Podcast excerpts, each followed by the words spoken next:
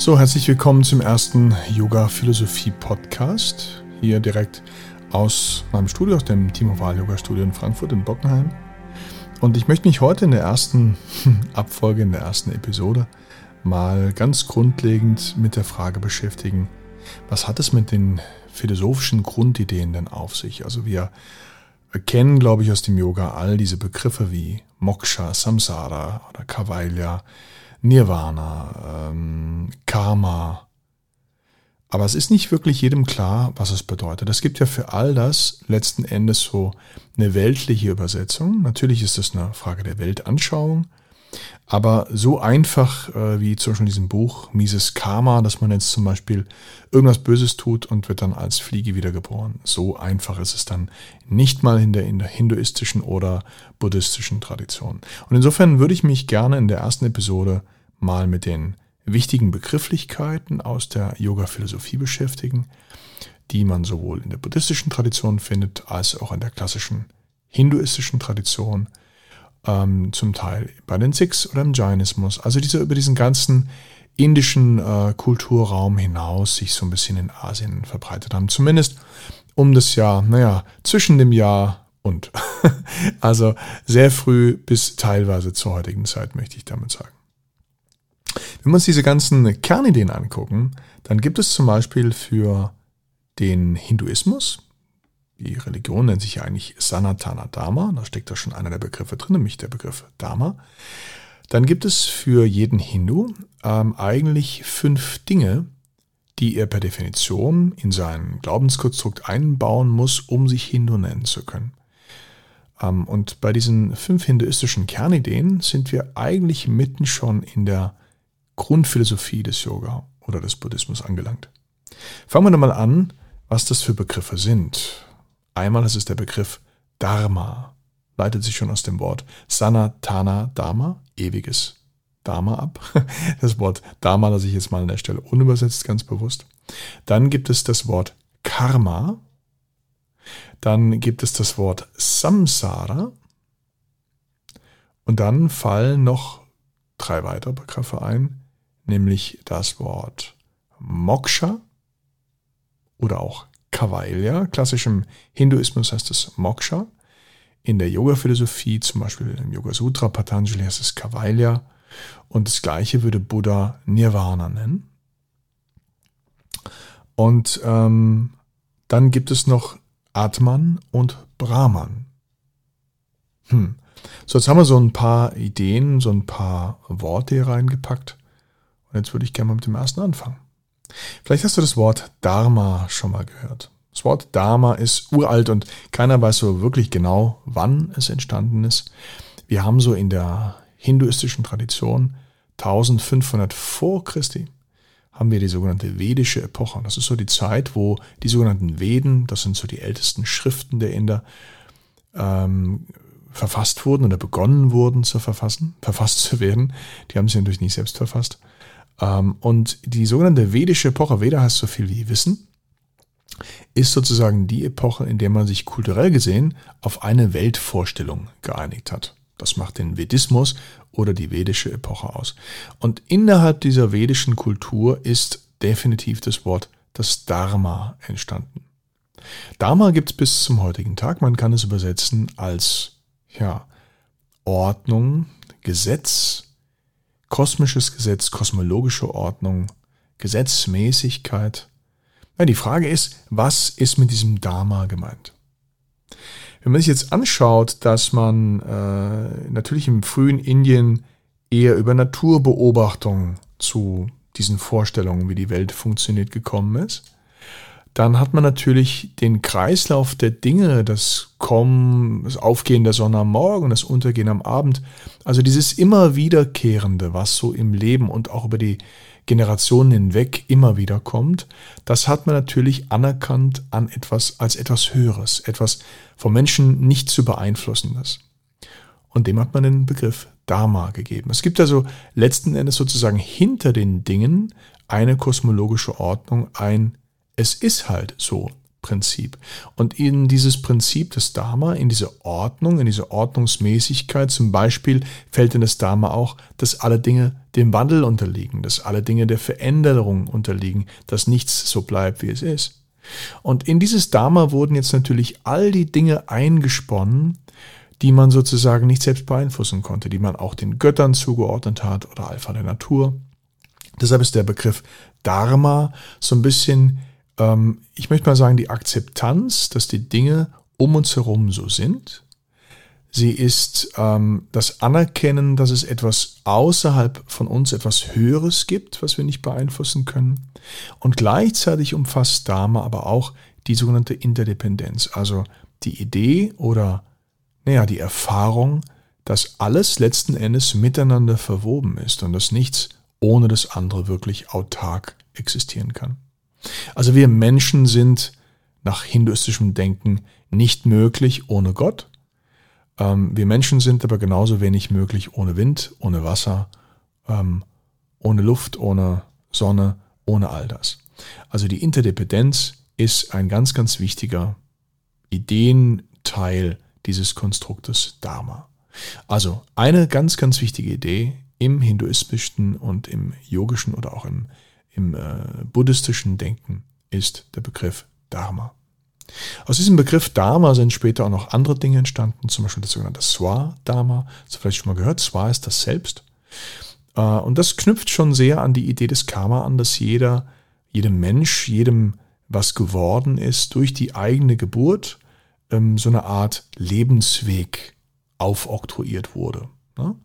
Und daran kann man schon ganz schön den Begriff oder die Idee des Wortes Karma sehen. Karma ist eine sich aus dem Dharma ableiten lassende Gesetzmäßigkeit, eigentlich nur von Ursache und Wirkung. Also Karma heißt nur, egal was getan wird, es wird irgendeine Folge haben. Also egal was passiert, aus dem, was in der Welt passiert, wird immer irgendetwas heraus resultieren. Also auch in dem Moment, wo du nichts tust, wird etwas daraus resultieren, dass du nichts tust, weil sonst, wenn du was getan hast, wäre was anderes entstanden.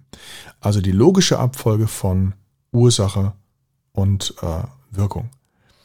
Ähm, Karma hat am, zum frühen Beginn des vedischen Denkens, also 1500 bis 900 vor Christi, bis 600 hm, vor Christi, dann hat es eine kurze Renaissance erfahren, dann ging es wieder zurück. Ähm, eine sehr ähm, philosophisch, eine sehr religiöse Idee gehabt, eine sehr spirituelle Idee, nämlich dass Karma darüber entscheidet, wer wir werden. Also so wie du jetzt handelst, so wirst du im nächsten Leben werden. Das, was du jetzt tust, das wird dir sozusagen ähm, von oben herab auch so ein bisschen wie als Strafe aufgelegt. Also du kannst sozusagen deinem Schicksal nicht entfliehen. Ähm, und deshalb ist an das Karma immer eine gewisse Art und Weise gebunden zu handeln. Ähm, und jetzt kann man schon das erste Mal diese Idee von Swadharma, die wir eben hatten, und Karma zusammenführen. Nämlich in einem frühen Indien, was sehr, äh, ich sag mal, sehr religiös und sehr, sehr ehrfürchtig, sehr gottesfürchtig vom Denken her geprägt war ähm, war das Karma und das Swadharma ganz eng verbunden. Ähm, also wenn mir mein Swadharma, mein durch meine Geburt auferlegten Dinge, die ich zu erfüllen habe, die Art und Weise, wie ich mein Leben gestalten muss, ähm, wenn ich der zum Beispiel entsprach, dann habe ich gutes Karma gemacht. Und wenn ich der nicht entsprach, habe ich schlechtes Karma gemacht. Drück's mal anders aus. Du bist geboren worden als Bauer, und jetzt ist ja das typische menschliche Bestreben, naja, du möchtest schon gern was anderes sein, als vielleicht das, was du gerade bist. Du siehst jetzt irgendeinen so Königssohn da rumlatschen und denkst, oh, der hat schon ein tolleres Leben, der muss nicht den ganzen Tag ackern. So jetzt sagt aber die frühe vedische Kultur, ähm, wenn du durch deine Geburt, wenn dein Swadharma auferlegt bekommst, als Bauer innerhalb deiner Kaste sozusagen deinen Verpflichtungen nachzukommen, dann ist genau das gutes Karma. Nur wenn du gutes Karma machst, dann wird deine nächste Wiedergeburt dich vielleicht in eine höhere Kaste führen. Also dann wirst du vielleicht Edelmann, Kaufmann und dann wirst du vielleicht Krieger oder König eines Tages. Und somit hat man natürlich die Leute wunderbar in den Kasten gehalten und wunderbar davon abgehalten, nach mehr zu streben. Das Wort Karma kriegt aber später, zum Beispiel zu Buddhas Zeiten, eine neue Idee. Buddha predigt ja rund 600 vor Christi so, ich würde mal modern sagen, die spirituelle Selbstverantwortlichkeit. Also er sagt quasi, geh mal weg von diesem äh, brahmanischen, diesem priesterlichen Diktat. Wir kennen es bei uns aus, dem, aus der Frühzeit von den äh, Ablassbriefen, zum Beispiel bei uns in Europa. Da hat man ja auch sein Schicksal sehr stark in die Hände der Kirche gelegt. Und Buddha ist sehr stark dagegen gegangen und Buddha hat gesagt, guck mal, äh, guck mal selbst, wer du bist, guck mal selbst, wie musst du dein Leben ausrichten, dass es heilsam ist, etc. Und damit kommt so seit Buddha eine Idee rein, wo das Karma an was anderes geknüpft ist, wo das Karma eher an deine Absicht geknüpft ist, an deine Überzeugung. Warum handelst du? Warum möchtest du das? Warum strebst du danach? Ist das jetzt altruistisch? Ist das nachhaltig? Ist das sinnvoll für Alte, äh, für alle, für Alte hoffentlich auch? Ist das sinnvoll für alle? Oder ist es eigentlich nur etwas, was dein eigenes persönliches Mütchen kühlt und rein ego getrieben. Deshalb sagt Buddha eigentlich, gibt es äh, gar nicht mehr gutes und schlechtes Karma, sondern es gibt einfach nur noch Karma und kein Karma, wenn man das genau versteht. Nämlich entweder ähm, du tust etwas dafür, um deiner Idee von dir, so wie du richtig wärst, das, was du sein müsstest, zu entsprechen. Oder anders ausgedrückt, du tust etwas dafür, um dein Ego zu stärken und damit ich immer ich-zentrierter durch die Welt zu gehen, dann wäre das Karma. Oder du agierst auf eine selbstlose, altruistische, helfende, auch andere bereichernde Art und Weise, eine sehr, sehr, sehr nachhaltige Weise. Und dann machst du quasi gutes Karma, respektive kein Karma. Und ähm, so ist sozusagen dann auch deine Wiedergeburt oder das, was du in deinem Leben erfährst, ähm, gebunden letzten Endes an ähm, die Beweggründe, die dich in die Tat gebracht haben, also als, an deine Absicht.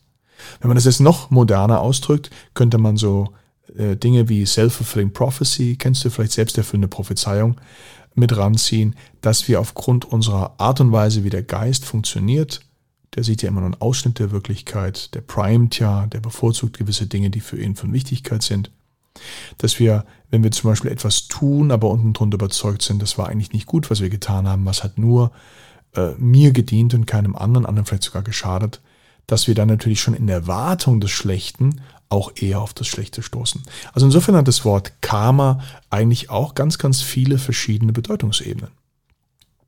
Also wir haben jetzt Dharma und wir haben Karma. Und mit diesen beiden Begriffen ist ja wiederum was verbunden. Ich habe es ja eben eigentlich schon gesagt, nämlich der Begriff der Wiedergeburt. Was ist das Wort? Samsara. Samsara ist der Kreislauf aus Leben, Sterben, Wiedergeboren werden. Und ähm, dieser Kreislauf wird im frühen vedischen Denken natürlich geprägt direkt vom Karma und im späteren buddhistischen und nachbuddhistischen Denken geprägt eigentlich auch vom Karma, aber von dem Karma, was du durch deine Absicht machst. Also ist letzten Endes die Art und Weise, wie du dein Leben gestaltest, ähm, auch der entscheidende Faktor dafür, wie du wiedergeboren wirst oder wie es dir halt auch morgen oder übermorgen geht. Also Samsara ist vielleicht eine ganz entscheidende ähm, ähm, Idee, dass man natürlich generell an eine Wiedergeburt denkt, dass man also generell daran denkt, und das ist vielleicht so was ganz, ganz Essentielles im hinduistischen Denken und im buddhistischen Denken, dass das, was wir jetzt im Westen hier Seele nennen würden, sind wir auch gleich beim nächsten Begriff, dass das, was wir hier Seele nennen würden, etwas ist, was ähm, eigentlich nicht an Kommen und Vergehen und an Zeit und Vergänglichkeit gebunden ist, sondern dass dieser Bestandteil in uns, der uns letzten Endes vielleicht in unserer Essenz ausmacht, dass dieser als einziger nicht der Vergänglichkeit unterliegt. Das ist natürlich eine schöne Vorstellung. Ich glaube, die jeder von uns irgendwie ganz cool findet, dass wir irgendwas endlich mitnehmen und bewahren können in der Welt voller Wandel. Und da sind wir direkt beim nächsten Begriff, nämlich diese Seele, wie wir sie im Westen nennen würden, die heißt hier in Indien Atman. Gibt auch ein Wort dafür, was Purusha heißt. Kommt so ein bisschen drauf an, in welcher philosophischen Ecke wir uns bewegen. Und dieser Atman ist äh, aus westlicher Sicht relativ schwer zu fassen, worum es da geht. Er ist die, häufig übersetzt, Einzelseele. Er ist aber vor allem das, was äh, uns auf der einen Seite bleibt, auch wenn wir sterben, auf der anderen Seite aber nicht das beinhaltet, was wir gerne hätten, nämlich nicht unsere gesammelte Erfahrung und nicht unsere Identität. Also dieser Atman ist eigenschaftslos. Der hat keine Eigenschaften, der hat keine Erinnerungen, der hat keine besonderen Prägungen, sondern dieser Atman ist eigentlich das, was wir hier im Westen Bewusstsein oder vielleicht schon mal gehört Gewahrsein nennen würden. Also das Gefühl, das Wissen, das Vidya, Soham. Vielleicht schon mal gehört das Mantra Ich bin. Wobei das Wort Ich eigentlich hier ein bisschen irreführend ist. Eigentlich müsste man sagen seiend. Hm? Also das Gefühl zu wissen, zu sein. Soham. Ähm, und zwischen Atman und jetzt kommt noch ein Begriff, Brahman, nämlich die Weltenseele, wir könnten auch sagen die Matrix oder das Göttliche oder Gott, wie auch immer man das nennen möchte, zwischen Atman und Brahman, tja, da gibt es, hm, da gibt es jetzt in der einen Denkrichtung, nämlich den dualistischen System, eine Trennung. Also einmal gibt es den großen Brahman oder das Brahman, die Weltenseele, das Göttliche, die Matrix Gott. Und es gibt Atman oder Purusha, die Einzelseelen. Ähm, und die beiden sind voneinander getrennt. Allerdings kann Atman nicht ohne Brahman. Und jetzt gibt es auch non-dualistische Systeme, die also sagen, wie zum Beispiel das Advaita Vedanta, dass Atman und Brahman eins ist. Und deshalb gibt es auch neben dem Soham, ich bin, zum Beispiel Mantren wie Om Tatsat. Ich bin das. Ich bin das eine. Also ich bin sozusagen die Weltenseele. Hab's nur irgendwie vergessen. Und das ist jetzt ein ganz, ganz schwieriges Konstrukt, wenn man mit diesem Atman und Brahman so im Westen für uns umgehen möchte, weil letzten Endes geht es darum, zu erkennen, dass wir identitätslos sind. Hm. Und jetzt kommen wir echt an einen Punkt, der erstmal total schwierig scheint, aber ich möchte ihn mal anders übersetzen.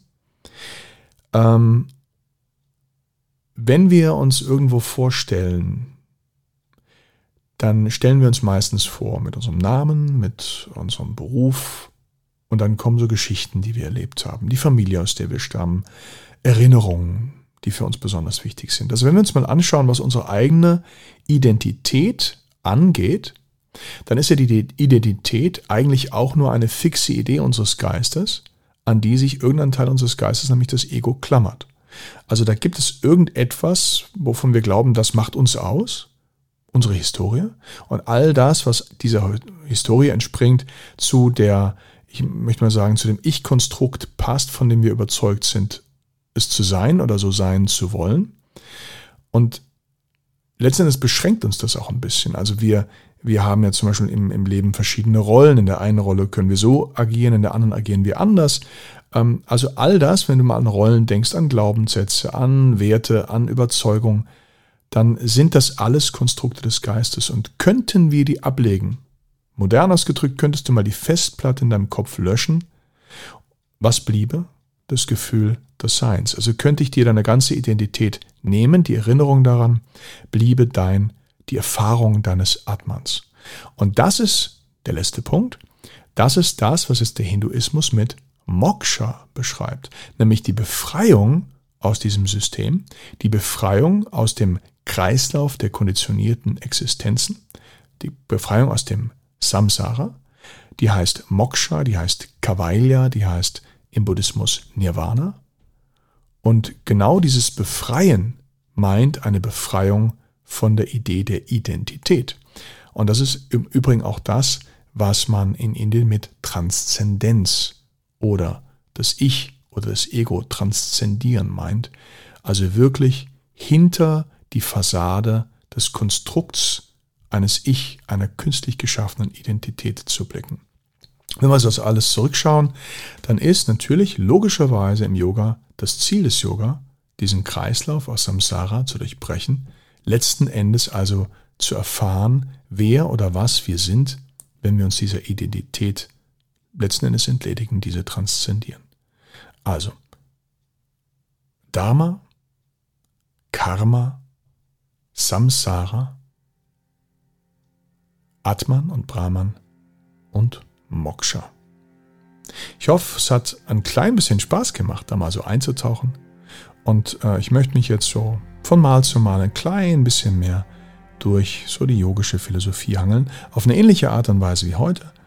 Ähm, und du kannst gerne mal Feedback geben. Hat dir das gefallen? Kannst du damit was anfangen?